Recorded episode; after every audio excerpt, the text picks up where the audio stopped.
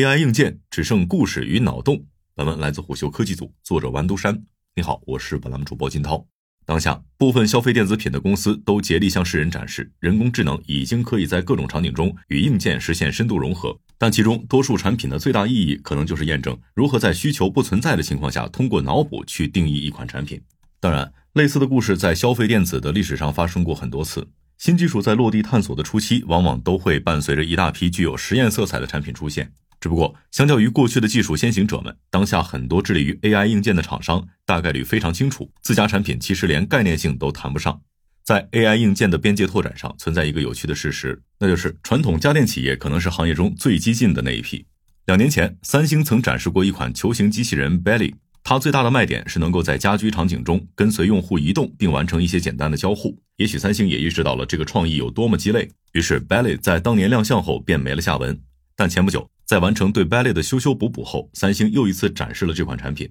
按照三星官方的说法，升级后的 Belly 定位于 AI 陪伴机器人。这款机器人自带投影功能，可以随时为用户播放视频片段，也可以链接并控制家中的智能设备。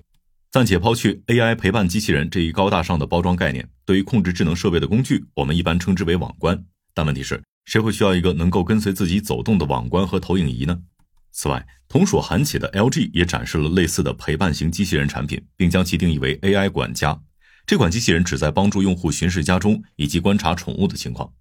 LG 方面还特别提到，它可以通过捕捉用户的表情及声音去分析用户的心理状态。如果用户情绪不佳，它还会播放音乐来振奋人心。但还是那个问题，除了早教等少数特定场景外，即便是经过充分训练和参数调整的大语言模型，当下似乎也不足以支撑机器人及时准确地理解用户的语义。那么，陪伴型机器人的需求基础是什么呢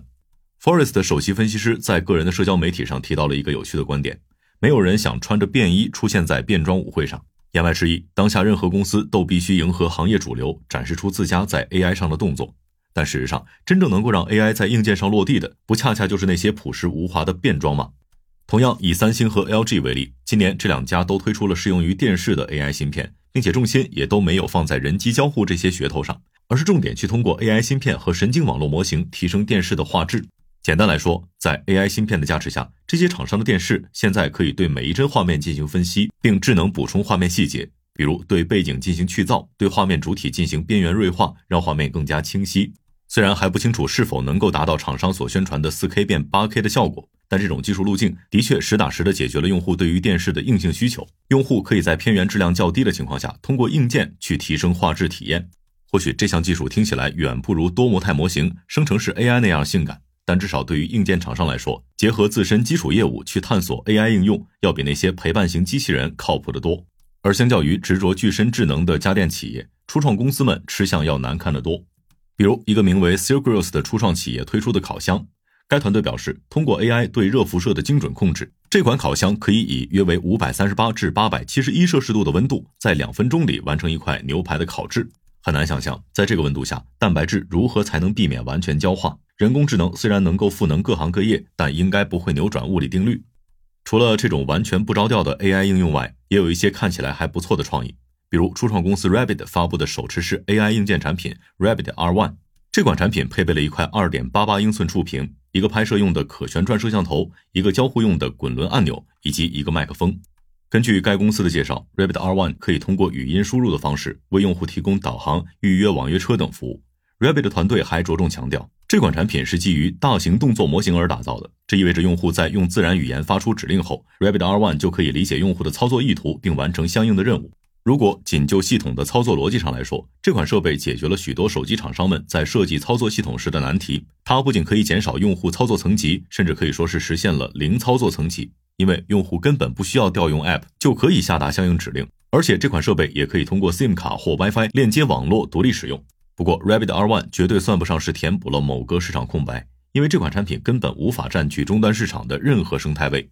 一个最直接的问题是，这款手持式 AI 硬件能够替代手机吗？答案很明显，完全不能。那么消费者为什么要在手机之外再额外携带另一个智能终端呢？其次，从 Rabbit R1 的设计理念上可以看出，这款设备非常依赖语音交互。但问题在于，消费者对于语音交互的依赖程度本来就很低，而这款设备既无法替代触控交互，也无法满足用户在公共场所的隐私需求。这其实也很好解释了，为什么在手机厂商卷生卷死的今天，无论是 Siri 还是国产手机的语音助手，都保持着一致的难用，因为用户对于这项功能真没什么需求。我们可以进一步设想下，在接入大语言模型后，语音助手在功能实现上得到质的提升，但这其中是否需要其他智能终端的参与呢？显然，手机厂商们完全可以基于手机强悍的算力，对大模型进行本地部署。但即便如此，以 AI 为卖点的硬件产品，难道都该被一竿子打死吗？当然不是。如上文提到的，用 AI 芯片提升画质的电视，以及当下各主机厂布局的 AI PC，都是很好的尝试。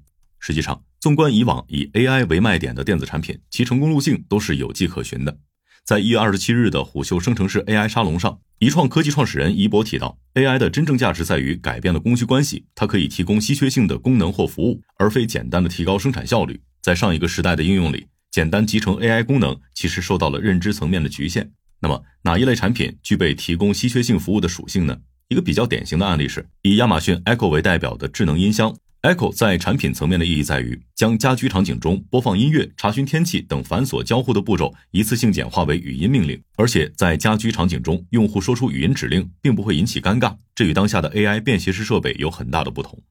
另一个有意思的案例是智能健身魔镜，这款产品在 AI 层面的稀缺性在于每个人的健身动作都会有各种各样的走形。真人教练会根据具体情况进行指导，而传统的健身课程则解决不了这个痛点，这也是健身镜发力 C 端市场的核心价值点。但事实上，过往几乎不存在一个三 C 产品在原本渗透就受挫的情况下，仅靠集成 AI 功能就翻身崛起的案例。另外一个问题在于，AI 不仅要在 C 端提供更多产品价值，也要在 B 端有足够的资源撬动能力，否则就会有些势单力孤。比如智能音箱的出现，其实是打破了智能家居过去多以单品形态出现的局面。智能音箱通过语音识别和设备中控等功能，成为了用户切入 IoT 的入口，进而撬动了一大批与之相关的产业，并形成了联动发展。虽然根据互联网数据中心的统计数据，自2021年6月开始，全球智能音箱行业便进入持续性萎缩阶段，但在生意红火的那几年，Echo 的爆卖已经完成了其作为一款商业产品的历史使命。而当下那些还没有找到产品应用场景，努力给用户人为创造需求的 AI 硬件，还不具备当年智能音箱的基本盘。那么，对于这些产品能否获得市场青睐，答案可能显而易见。好了，以上商业动听，下期见。